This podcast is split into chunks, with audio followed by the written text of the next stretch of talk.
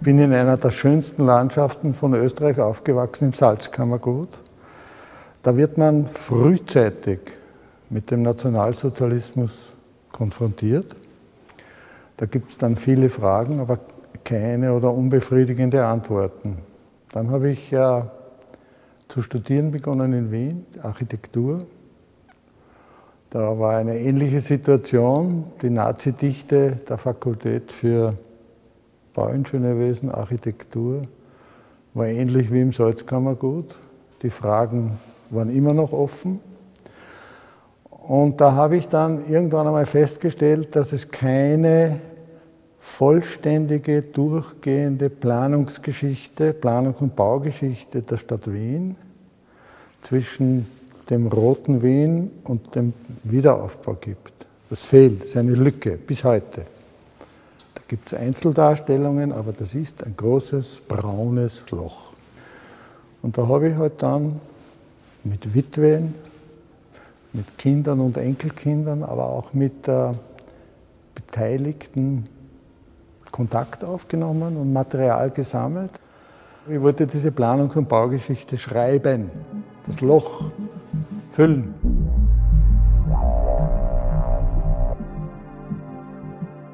Das Klaus-Steiner-Archiv zeichnet sich äh, darin aus, dass es eine unheimliche Fülle an Originalmaterialien beinhaltet, das äh, eben sehr äh, selten ist, weil das meiste Material nach dem Krieg verschwunden ist oder die Archive gesäubert wurden. Wien war eine, eine der vielen Gauhauptstädte im Dritten Reich. Die Umgestaltung der Stadt hatte vor allem das Ziel, Wien in einer gewissen Rolle zu sehen, nämlich als sogenanntes Hamburg des Ostens oder Tor zum Südosten. Das war das politische Ziel äh, des äh, NS-Regimes. Und natürlich mit diesen ganzen äh, Planungen waren auch ideologische, politische Maßnahmen verbunden, wie unter anderem auch Planungen zum Umbau oder zur Neugestaltung der Leopoldstadt, die unmittelbar mit der Vertreibung und Ermordung der jüdischen Bevölkerung zu tun gehabt hätte.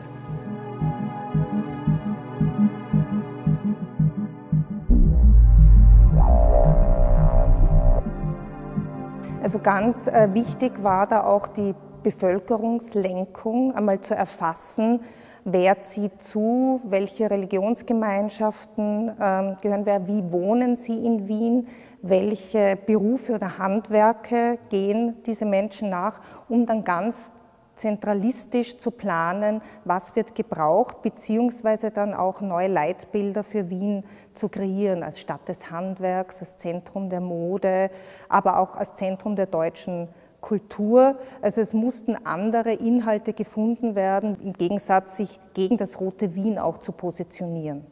Und äh, das sind ja eigentlich alles sehr politische Tools, also auch Stadtbranding, wie das jetzt ja immer wieder öfters vorkommt, äh, mit Leitbildern die Stadt zu übersehen. Das sind ja auch Dinge, die eigentlich alle schon einmal da waren, nur wem dienen sie und wem nützen sie.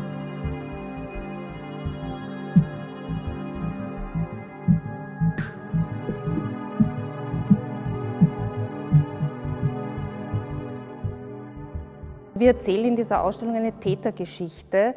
Für Architekten waren es fast paradiesische Zustände, weil ähm, man konnte sozusagen ohne Rücksichtsnahme planen. Und das war für Architekten natürlich eine Möglichkeit, die sie sonst nicht hatten. Und natürlich, weil Architektur per se als Propagandatool einfach ein ganz wichtiges Instrument äh, politisches Instrument der NS-Führung war und dadurch auch einen großen Wertzuwachs äh, erfahren hat.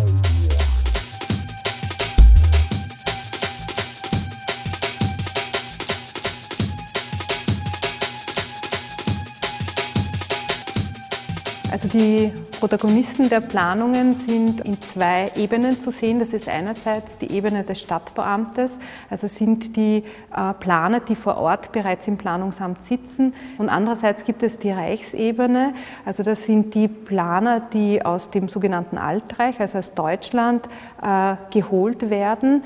Aber man darf nicht vergessen, dass äh, die Ausführenden oder die Mithelfer noch immer im Stadtbauamt gesessen sind, die auch dann die Planungen ausgeführt haben. Und diese sogenannten Experten aus dem Altreich waren als Chefplaner eingesetzt.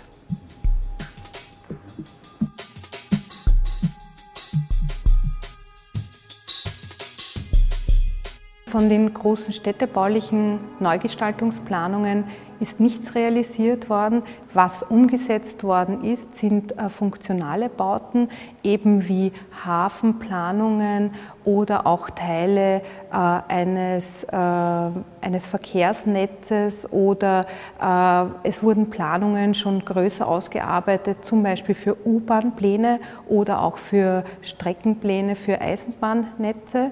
Äh, sind aber auch nur zum Teil oder fast gar nicht realisiert worden. Man muss bedenken, dass 38 die Eingliederung Österreichs äh, erfolgte und bereits 39 der Krieg begann und damit die Planungen schon bereits nach drei Jahren ins Stocken gerieten und damit natürlich fast keine Umsetzungen passierten.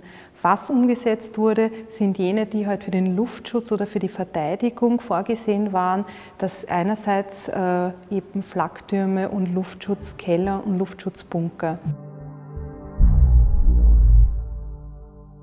Also die bekannten Monumentalplanungen sind nicht als Einzelplanungen äh, projektiert worden, sondern sind im großen Zusammenhang von Verkehrs- und Infrastrukturplanungen gesehen worden. Das heißt, äh, städtebauliche Planungen sind sozusagen vom Großen ins Kleine gesehen worden.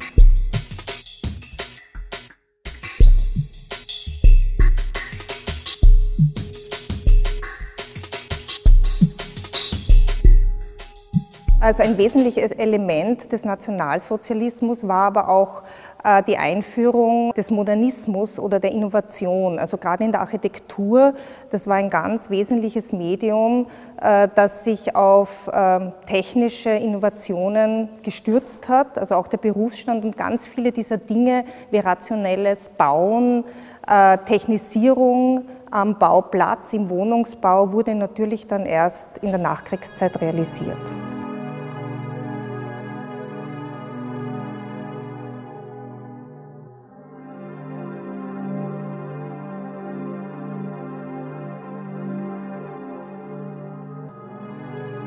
Also es gibt für Wien, für die Stadt Wien verschiedene Planungsziele, die eigentlich immer gelten durch alle Zeiten hindurch.